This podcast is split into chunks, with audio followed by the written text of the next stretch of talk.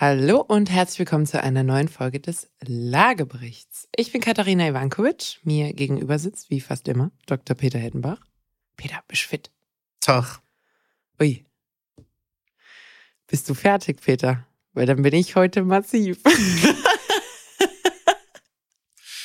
ich wart's mal ab. Leg mal los. so mit meinem absolut grausigen Witz wäre dann auch das Thema eingeleitet. Wir reden heute mal über das Thema Fertighaus, Massivhaus und was eigentlich so die Bedeutung und Unterschiede dieser Bauweisen ist und was das gegebenenfalls auch für die Zukunft und zukünftige Wertentwicklung heißt. Let's go!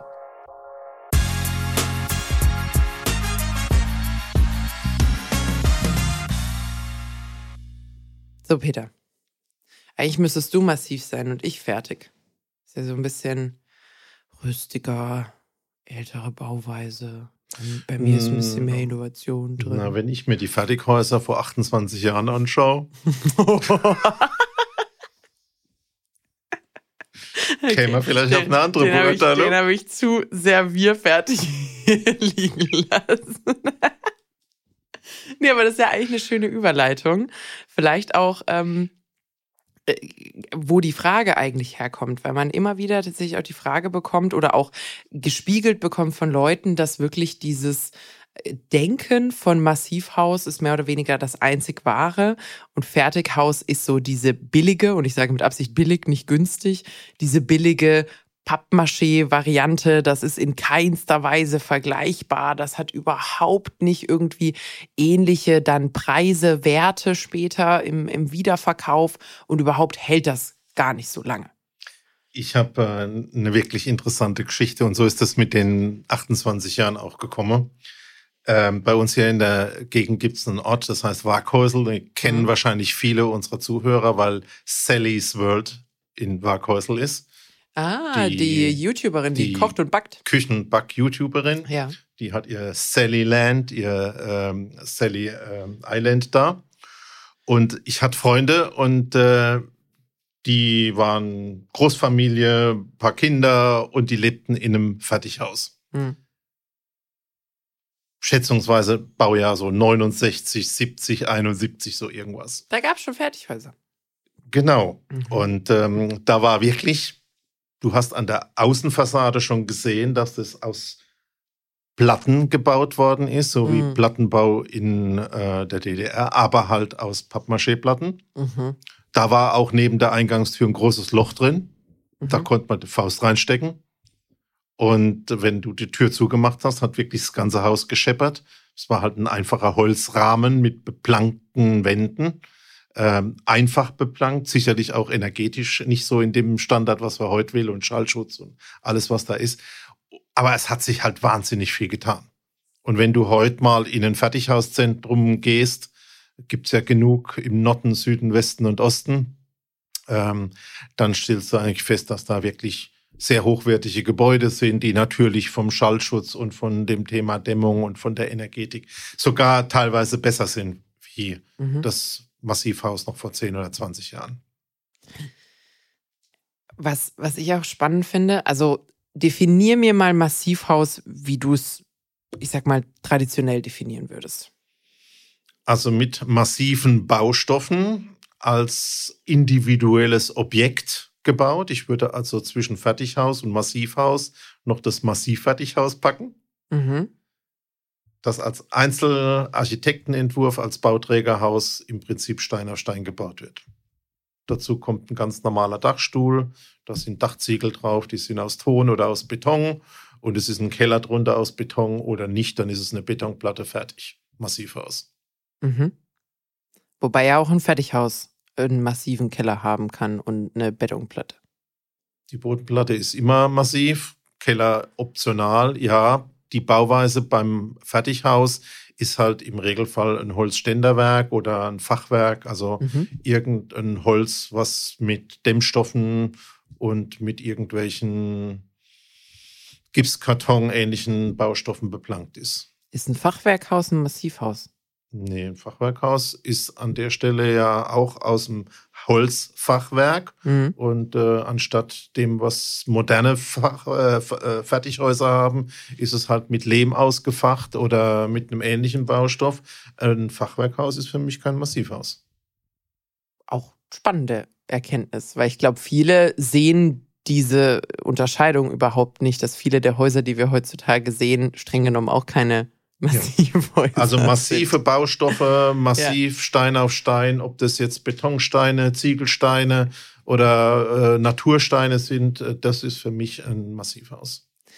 Was ich spannend, oder vielleicht können wir ja eine Frage einmal äh, vorab schaffen. Ich glaube, unser, unser Austausch jetzt gerade hat schon mal gezeigt, also erstens, die Grenzen sind sehr viel ineinander übergehender, als man denkt.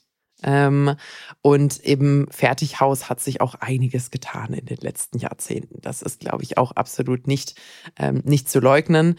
Heißt auch, äh, auch meines Wissens, du bist da tiefer drin als ich, aber auch nach Immowert V wird nicht unterschieden. NHK-Typ mit Herstellkosten ist grundsätzlich identisch, oder? Genau, das ist schon mal der Kern. Ähm, es kommt natürlich auf die Bewertungsmethode an. Mhm. Aber ähm, wenn du die Bewertungsmaschine anwerfst, die Standard ist, also die sogenannte Immowert V mit der Normalherstellungskostentabelle, äh, die die entsprechenden Bauteile bepreist, gibt es keine Differenzierung mehr zwischen diesem Massivhaus und diesem Fertighaus. Ergebnis nach dem heutigen Standard sind die Qualitäten von Objekten zu unterscheiden. Es gibt einfache und es gibt Top-Objekte und irgendwas zwischendrin. Und äh, da spielt es keine Rolle, ob die massiv oder fertig sind. Nach NHK absolut gleich heißt, es gibt keinen Wertunterschied bei ähm, der Immowert V zwischen den Fertighäusern und den Massivhäusern oder Fachwerkhäusern. Da kann schon mal ein dicker Punkt dahinter gemacht werden. Ich finde aber auch zu Recht, weil wenn wir jetzt sehr an dieser traditionellen oder mh, hm, ein, ein Gedanke vorab.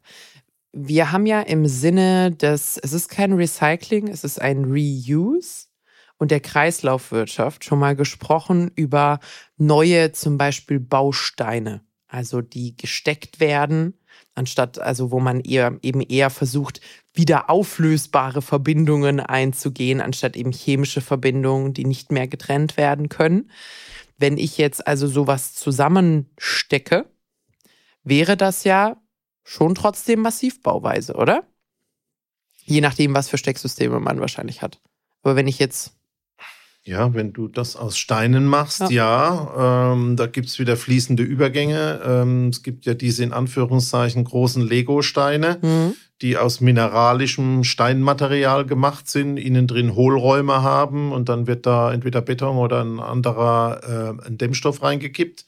Ähm, aber grundsätzlich ja, auch sowas ist ein Massivhaus. Mhm. Ich, ich frage ich frag deswegen, weil ähm, wir müssen ja auch so ein bisschen in die, in die Zukunft gucken. Und ich glaube, also erstens, was absolut Zeit wird, ist dieser Glaube im Kopf der Menschen, dass Massivhaus das einzig wahre oder auch nur irgendwie überlegen ist. Das muss ein bisschen aufhören. Ja, ich würde da schon vehement widersprechen. Ja. Also wenn du schaust, ähm, du hast auf einem Massivhaus, das als Einzelkunstwerk auf der grünen Wiese errichtet wird, natürlich enorme Witterungseinflüsse, Qualitätsthemen, welche Mitarbeiter, was für ein Wetter, all solche Dinge.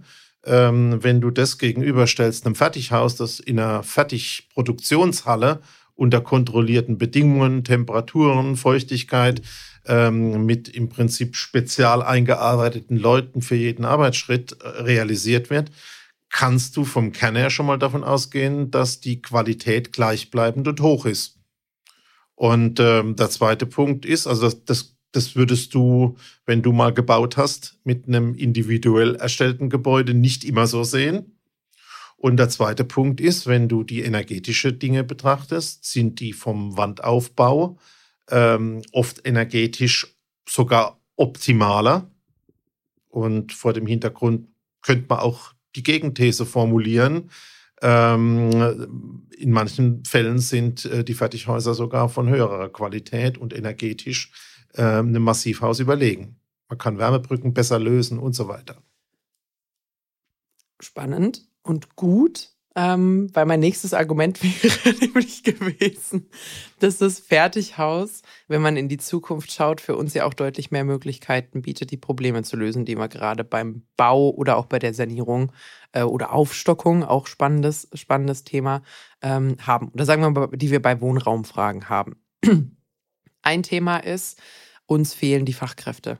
Das ist natürlich bei einem Massivhaus extrem, weil du hast es gerade gesagt, jeder einzelne Schritt muss on-site von unterschiedlichen Gewerken, die selbst anreisen, die selbst bestellt werden müssen, was unterschiedliche Unternehmen stellen, ähm, durchgeführt und abgenommen werden, bevor dann der nächste weitermachen kann. Das ist natürlich A, sehr viele Hände und B, äh, wenn da einer ausfällt, kann der nächste nicht weiterarbeiten und Co. Also das ist schon ein, ein sehr fragiler Prozess an der Stelle. Du hast Witterung und Co. angesprochen. Also ich habe eine ne gute Geschichte, die ist, hau raus. ich schwör's beim Leben meiner Kinder. Ich habe ja zwei äh, vom Anfang dieser Woche. Wir haben heute Dienstag, also die ist von gestern. Baustelle, Haus kriegt neues Dach, Dachdeckerunternehmen ist da, sechs Leute, drei Hautfarben und irgendwelche Turnen auf dem Dach rum und der Vorarbeiter, zu dem ich sage, schau mal, das Gerüst, was ihr benutzt, ist aber nicht fertig aufgebaut. Da wird die Berufsgenossenschaft sagen, bitte nachbessern oder Baustelle einstellen, weil man, wenn man in den Dacharbeiten ist, äh, das Gerüst über die Dachkanten stellen muss und ein Fangnetz da dran packen muss. Und dann hat mhm. er gesagt, er könnte es den Mitarbeitern nicht erklären, er würde deren Sprache nicht sprechen. Ich meine, du weißt ja, ja wie, du weißt ja, wie ich das dann löse. Ja, du, äh, da, also dass du inzwischen topfit bist mit Google Translate äh, Live, Live-Erklärung. Da kommt übrigens auch noch richtig was auf uns zu mit simultanen Übersetzungen. Da freue ich mich drauf. Also das finde ich auch total geil. Also wenn du das wirklich direkt im 1 zu 1 Gespräch übersetzt kriegst, fantastisch. Aber das, also was du jetzt ein bisschen pointiert erklärt hast, das spiegelt ja sehr, sehr viele Baustellen absolut wider. Und da muss man auch, äh, auch wenn das nicht das Thema von unserem Podcast ist, wir haben ja über den Wohnungsbaugipfel gesprochen und äh, was die Politik nicht auf die Reihe kriegt die Innovation in der Baubranche war, zuerst habe ich meine Mitarbeiter aus Ostdeutschland geholt und dann bin ich immer weiter in die ja. Außenbereiche und irgendwann mal dann nach Polen und Rumänien und Portugal und Und jetzt an, sind wir an den EU-Außengrenzen an die Afrika-Grenzen genau. gekommen und es kann nicht die Innovation alleine sein, da müsste auch noch was passieren. Ähm, ich glaube, vorgefertigte Bauteile und kontrollierte Qualität in dem Werk transportiert zur Baustelle wäre ein solcher Weg. Löst auch dieses Problem, weil, also, äh, das, das, das hat jetzt in keinster Weise damit zu tun, wo Menschen herkommen. Äh, das kann auch ein Deutscher und ein Engländer sein. Du musst kommunizieren können, Baustellen sind gefährlich. Das heißt, äh, Qualitätsstandards, Sicherheitsstandards überhaupt irgendwie aufrecht zu erhalten, wenn man nicht effektiv miteinander kommunizieren kann, brutal schwierig. Brutal schwierig, macht natürlich Dinge auch langsam, wenn ich mir nicht einfach Sachen zurufen kann, muss man auch sagen. Ähm, und wenn du aber standardisierte Prozesse, wie zum Beispiel in einer Fertigungslinie hast, ist es deutlich einfacher, solche Kommunikationslücken zu überbrücken, weil du nicht immer wieder individuell auf Dinge, die jetzt gerade passieren, eingehen musst, sondern es ist relativ klar, was, ich sag mal, 95 Prozent der Arbeitsschritte sind. Und wenn dann mal was schief geht, kriegt man das in der Regel kommuniziert, weil man weiß, wer da ist, welche Sprachen gesprochen werden und kann dementsprechend Strukturen schaffen, die auch sowas überbrücken. Also anders gesagt, es geht in keinstem in keinster Weise darum, dass eben dieses Fachpersonal, was jetzt aus dem Ausland kommt, hier nicht arbeiten soll, sondern dass wir die richtigen Möglichkeiten und Anwendungen finden, sie auch sicher und an der Stelle auch effektiv und effizient ähm, an der Stelle natürlich auch anzubringen. Und da finde ich standardisierte Fertigungsprozesse sehr viel sinnvoller. Ist auch übrigens nichts Neues. Also irgendwie alle mit Migrationshintergrund wissen, wer in den ganzen Autofertigungslinien gearbeitet hat. Also da, da wurde 20 Jahre kein Wort Deutsch gesprochen teilweise. Also da brauchen wir uns nicht so tun, als ob das was Neues wäre. Wäre aber sehr, sehr viel, ähm, meiner Meinung nach, ein besserer Hebel ähm, als die quasi, ich sag mal, äh, in, auf Kroatisch sagt man wie kopflose Hühner, wenn du so einem Hund einen Kopf abschlägst, rennst ja noch ein bisschen, ähm, wie kopflose Hühner auf so Baustellen rumrennen zu lassen und selber irgendwie äh, verstehen, ver äh, zu verstehen, zu versuchen, was deutscher Standard ist und was hier die Herausforderungen und sind. Und wenn du dieses Thema mit der Automobilbranche äh, und der Industrie und der Industrialisierung und Fließband und so siehst, weißt ja, ich bin ja da großer Fan. Ja äh, da muss man auch sagen, äh, ich glaube wirklich, dass da auch noch eine große Chance besteht.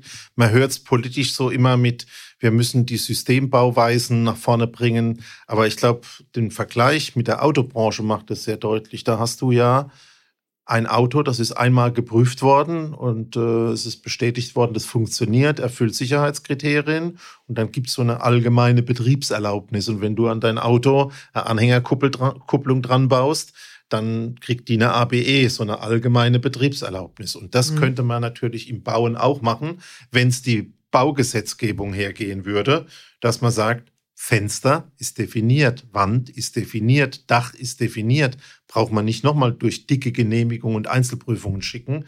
Reicht eine allgemeine Betriebserlaubnis und das könnte man sogar bis auf ganze Häuser runterbringen. Und da glaube ich. Ist das nicht auch ein bisschen Henne und Ei? Also quasi so ein bisschen, du brauchst den Standard, um den Prozess zu bekommen. Du brauchst aber auch den Prozess, um quasi den Standard ordentlich durchzuboxen. Also weißt du, was ich meine? Ja, aber man müsste halt an der Stelle, und da bin ich wieder bei meinem Thema, es gibt so viele äh, Ministerien, die nicht kommunizieren.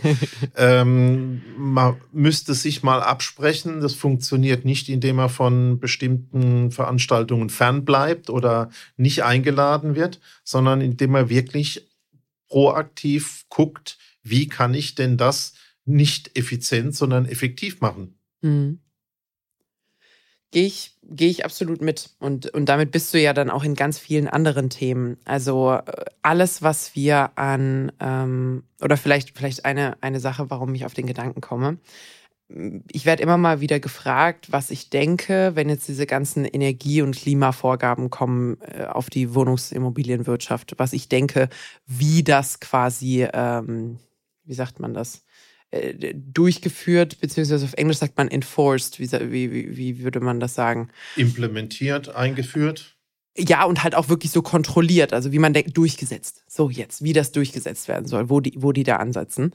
Und ähm, meine Antwort ist eigentlich fast immer dieselbe. Ich sage, normalerweise wird an der Transaktion oder bei den Finanzen ähm, kontrolliert, weil das ist der standardisierteste Prozess.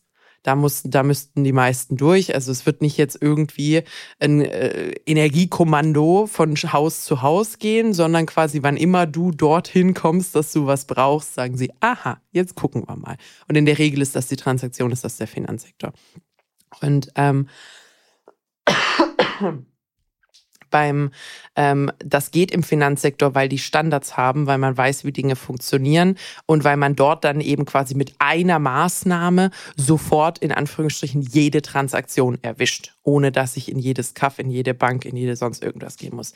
Und dasselbe Potenzial haben ja quasi solche Fertigungslinien für Fertighäuser oder modulare Häuser oder wie auch immer man sie nennen will. Alles ist dasselbe, dasselbe System, Vorfertigung quasi Offsite ähm, und dann und dann Zusammenbau On-Site ist eben zu sagen, oh, es gibt eine neue äh, Richtlinie zu dem und dem, ja, dann setzen wir das jetzt für alle unsere Bauteile so und so um. Erledigt. Das heißt, du hast quasi wirklich äh, Professionalisierung an der Stelle, anstatt dass unter Umständen kleine Handwerksbetriebe teuerste Maschinerie kaufen müssen um irgendwelche Dinge, die jetzt eben durchgesetzt wurden, äh, dort ja, auch umsetzen zu können. Auch was ganz Alltägliches. Wir haben ja gesagt, es kommt momentan auch sehr auf Preise an, wenn alles schon teuer ist und auf Muskelhypothek. Was passiert? Ähm, du hast äh, eine Immobilie, du erneuerst deine Fenster, hast kein Geld, nimmst den günstigsten Anbieter, der produziert seine Fenster in Rumänien und der entsprechende Ausbautrupp kommt auch aus Rumänien. Die können Deutsch nicht, haben noch nie die Einbau-DIN für Fenster im neuesten Standard gesehen. ja. Und dann bauen die die halt auch ein wie 1920. Mhm. Und du als Bauherr bist kein Fachmann und sagst, ich kann vielleicht die Wasserwaage nehmen, sieht gerade aus, man kann durch die Fenster durchschauen. Grundsätzlich bin ich Neben zufrieden. den Fenstern kann man nicht durchschauen, das passt, ist auch empfehlenswert. Passt die Kappe ja. nicht durch, äh, ist wunderbar Schaum reingespritzt.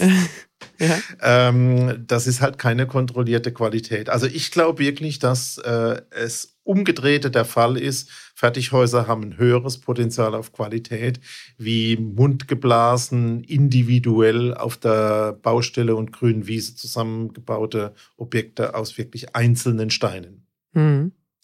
Und ich glaube, da ist es auch wichtig, dass man jetzt als Handwerksbetrieb dort proaktiv ist. Also ich habe jetzt zum Beispiel auch schon so in, in meiner Heimatumgebung mitbekommen, also die haben ja genau dieses Problem, was ich gerade gesagt habe. Du hast steigende Standards, du hast Dinge, die richtig Geld kosten, Maschinen, die richtig Geld kosten, die du dir anschaffen musst, was ein Drei-Mann-Betrieb nicht kann.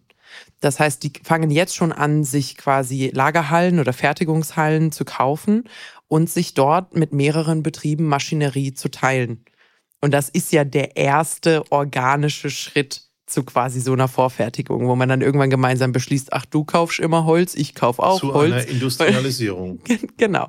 Ähm, und ich glaube, da ist es jetzt wirklich auch nur sinnvoll, ähm, da proaktiv, also A zu gucken, wo man äh, vielleicht in seinem Handlungsfeld Potenziale sieht, um da ein bisschen effizienter, vielleicht kosteneffiziente Zeit, effizienter, egal was es ist, aber auch effektiver zu arbeiten und vielleicht auch zu gucken, hey, wie passe ich denn in so einen neuen Prozess rein? Also wenn ich jetzt nicht mehr Wände gieße, wofür wäre ich denn eventuell noch da? Wofür brauchen die mich? Wo nicht? Kann ich mich auf was anderes äh, spezialisieren, was in der in derselben Ecke ist, aber nicht ganz genau das, was ich vorher gemacht habe. wenn ich natürlich warte, bis ich mit Abstand der teuerste und am wenigsten verfügbarste bin äh, und, und hin bin, ist natürlich auch nichts gelöst. Wie siehst du, wie siehst du das Thema? Naja, das also Thema die ganze Mechanisierung ist ja auch, äh, wenn Sie noch die digitale Steuerung dazu nehmen, ein großes Thema, Handwerkermangel zu beseitigen. Ja. Und äh, Arbeit, die die Maschine macht und du die nicht mit Hand machen musst, wo du keine Leute mehr brauchst. Es gibt übrigens jetzt Streichroboter, Peter. Ah, ich habe, äh, ich bin ja über dich auch mittlerweile Instagram und äh, TikTok noch nicht ganz abhängig, aber auf einem guten Weg dahin. Auf einem guten Weg dazu. ähm, ja. Und es gibt ganz viele und was noch, wo wir uns früher unterhalten haben und gesagt, Mensch, Roboter, das wäre doch geil, aber die Kisten sind alle so groß, wie willst du die im fünften Stock hintragen? Und jetzt gibt es die Dinger, die sind so groß wie ein Staubsauger, mhm. haben so einen Arm, der ist 2,80 Meter hoch, passt genau in die Geschosshöhe und dann streicht der Kamerad oder spritzt der Kamerad. Also, also ähm, ich weiß ja, dass du sehr neugierig bist, was solche Dinge geht. Ich würde mich da opfern und ein paar meiner Wände zur Verfügung stellen. Ich hätte sogar, ich hätte sogar schon die Farbe und einen Plan. ähm, ich kann an dem Tag gerade nicht, wo du kannst. Nee, das Spannende ist natürlich wie immer, ähm, das war ja bisher auch das Problem, was machst du in den großen Flächen, kein Problem, was machst du in den Kanten, in den Ecken, wo hm. die ganzen Standards nicht sind. Wer kontrolliert, ähm, wer macht Feintuning, die das? müssen kalibriert werden. All ähm, Dinge, und ja. noch einmal dieses Thema, ich glaube, es ist beim Neubau ein Schritt, den man gehen muss. Hm. Aber im Bestand ist der Weg halt noch weit, weil da hast du so viele Wenns, Abers und Einschränkungen. Und das Problem ist halt, gerade jetzt, wo der Neubau fast zum Erliegen kommt, der Bestand ist fast alles. Ja, 100 Prozent. 100 Prozent. Und der Bestand ist ja auch genug. Das, das, das ist ja das, was, wo wir immer wieder das Problem haben. In Summe haben wir ja genug. Es, es fehlt nur halt an der richtigen Verteilung dieses Bestands äh, da, da kranken wir ja. Weil man muss auch einfach manchmal ehrlich sagen, wir sind nicht mehr geworden in Deutschland. Und es ist nicht ein Meteorit in Norddeutschland eingeschlagen, der vier Großstädte irgendwie äh, auseinandergenommen hat. Und trotzdem haben wir so ein Problem, was wir vorher nicht hatten. Das heißt, es ist nicht ein Summenspiel, äh, sondern es ist definitiv eine Allokation und wie wir auch immer schön sagen, eine Erschwinglichkeitsfrage. Das heißt, das Zeug ist schon da, die Backsteine sind nicht verschwunden, der Zugang scheint sich nur verändert zu haben. Und da äh, sollte man, sollte man, glaube ich, auch entsprechend das Kind beim Namen nennen. So. Wenn du also. Du bist gestattet von, sind Fertighäuser schlechter? Die Antwort ist nein. Die Antwort ist manchmal sogar besser. Dadurch, dass man besser, besser Qualitätssicherung betreiben kann. Gehe ich, äh, gehe ich mit. Wir haben auch geklärt, dass der ganze Prozess rund ums Fertighaus beziehungsweise der Prozess der Vorfertigung ähm, viele Antworten liefert auf Probleme, die wir gerade haben beim Handwerkermangel, Bauen. Handwerkermangel, Kosteneffizienz, aber auch Klimafreundlichkeit, neueste Regelungen zügig umsetzen können und so. Ähm, da, da, da ist es deutlich, deutlich einfacher, wenn wir da eine gewisse, eine gewisse Professionalisierung haben. Und äh, energetische Standards lassen sich zum Teil auch besser umsetzen. Ja. Einschränkung Bestand. Ja, wobei auch da hast du nicht ein Fertighaus auf deinem Haus drauf? Ja, oder? Ja, also ich glaube, es wird natürlich Hybridlösungen geben. Mhm. Mensch und Maschine, Roboter und Handwerker müssen zusammenarbeiten, Vorfertigung und äh, ich sag mal manuelle Anpassungen. Das ist natürlich, was alles kommen muss. Ähm, aber vom Prinzip her ist es im Bestand einfach noch sehr, sehr schwierig. Und da der Bestand die Hauptaufgabe ist, ähm, funktioniert das in dem großen Massengeschäft auch noch nicht. Und du hast ja das nächste gesagt, ich bin immer bei dem Thema Bauindustrie, zucke ich immer auf. Es gibt ein paar Unternehmen, die industrialisiert bauen also Fertigteile machen, eine Produktionshalle haben, mhm. ähm, im Gewerbebau, im Industriebau noch mehr wie im Wohnen. Ähm, aber vom Kern her ist das ein Handwerk. Ja, das ja, ist, absolut, äh, absolut. Und in den Handwerksbetrieben, das siehst du ja auch, also wir sehen das auf unseren Baustellen. Ähm, jetzt kommen so lustige Sachen in Anführungszeichen wie standardisierte Abrechnungsverfahren bei den Großkonzernen. Mhm. Da musst du dich als Unternehmen im Prinzip akkreditieren.